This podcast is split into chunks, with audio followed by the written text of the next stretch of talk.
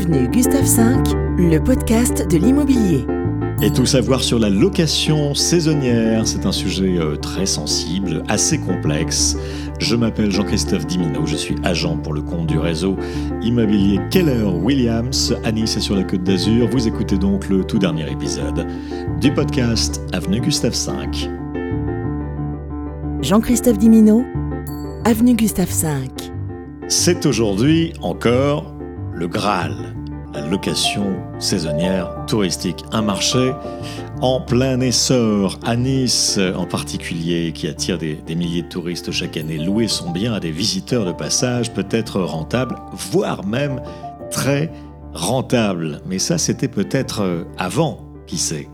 Bon, c'est toujours un bon investissement immobilier. Cela dit, il est important de connaître les règles et les usages spécifiques qui s'appliquent à ce type L'objectif étant, bien sûr, d'éviter tout problème juridique et d'assurer une expérience agréable aux locataires et aux voisins, aux propriétaires, le cas échéant. Tout d'abord, il est essentiel de se familiariser avec les lois en vigueur. À Nice, et euh, avec la notion même de location touristique saisonnière, qu'est-ce que ça veut dire?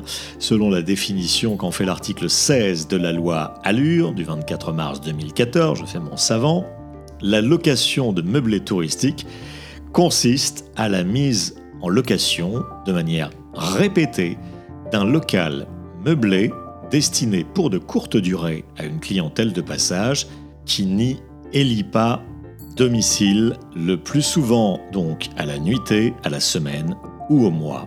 Avenue Gustave V. Bien, on va donc considérer ici dans ce podcast deux cas de figure. Premièrement, un propriétaire qui souhaite louer sa résidence principale quelques semaines dans l'année. Deuxièmement, le cas d'une résidence secondaire ou d'une personne morale, une société qui euh, ferait de la location saisonnière une activité commerciale. Dans le premier cas, Résidence principale, notez bien. La durée totale ne pourra pas dépasser 120 jours par an, c'est-à-dire occuper son bien au moins 8 mois par an et le mettre en location au maximum 4 mois.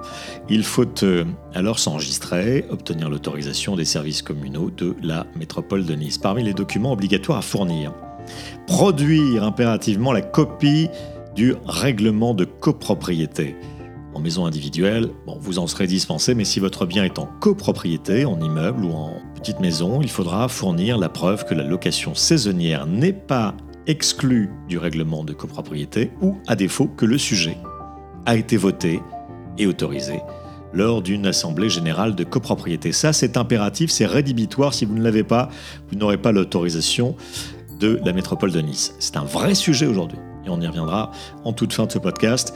À noter qu'une fois que vous serez enregistré en mairie, vous devrez vous acquitter de la taxe de séjour sur les nuitées louées et bien sûr déclarer aux impôts le revenu locatif de votre activité. Deuxième cas de figure, vous décidez de louer votre résidence secondaire, un pied-à-terre ou alors un bien d'investissement purement locatif dans le but de générer du profit locatif. Bon, là encore, les règles du jeu et le contexte concurrentiel évoluent régulièrement d'année en année. Dans ce cas-là, le propriétaire doit obtenir l'autorisation du changement d'usage et s'enregistrer auprès de la mairie en tant que propriétaire de meublé de tourisme. L'autorisation vaut pour 3 ans, reconductible. Les conditions sont les mêmes que plus haut, mais un particulier ne pourra pas mettre en location saisonnière un deuxième bien à moins de se conformer à la règle dite de compensation. Quesaco, bah d'abord ça ne vaut que dans les villes ou métropoles de plus de 200 000 habitants, donc Nice est compris dans cette zone.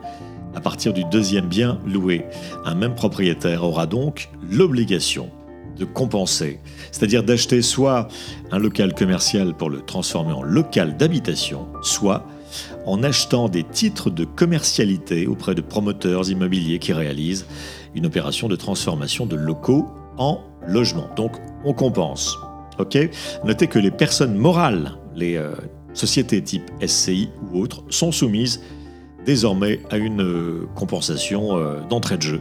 Et puis aussi que les particuliers qui devront aussi automatiquement compenser leur investissement, euh, eh bien le feront une fois que la durée de leur autorisation aura expiré. Ou alors ils devront remettre leurs biens en location de longue durée. Vous avez compris, c'était clair il faut vraiment euh, voir ça dans, le détail. Toutes ces mesures visent à réguler un marché immobilier locatif qui, euh, qui exclut de plus en plus d'actifs ou de seniors qui ont euh, du mal à trouver des appartements de petite surface en centre-ville notamment. Et pour être complet, la location de type mixte, c'est-à-dire bail étudiant une partie de l'année et saisonnier l'été, bah, lui aussi il est amené à être réglementé, donc renseignez-vous auprès de de professionnels aguerris. Évidemment, en tant que propriétaire de meublés de tourisme, vous avez des obligations euh, envers les locataires, envers le voisinage aussi. Vous devrez fournir un, contrat de location écrit qui précise les conditions de location, le prix, les modalités de paiement, les règles de, de la maison, et ce contrat, qui concerne le plus souvent les locations euh, à la semaine ou au mois, ce contrat doit être signé par les deux parties avant l'entrée en vigueur de la location. Si vous choisissez de passer par l'intermédiaire de plateformes Internet ou d'agences spécialisées, bon, des frais additionnels, vous seront facturés d'un montant variable selon les acteurs du marché. Voilà, veillez à ce que vos locataires respectent aussi les règles de bonne conduite.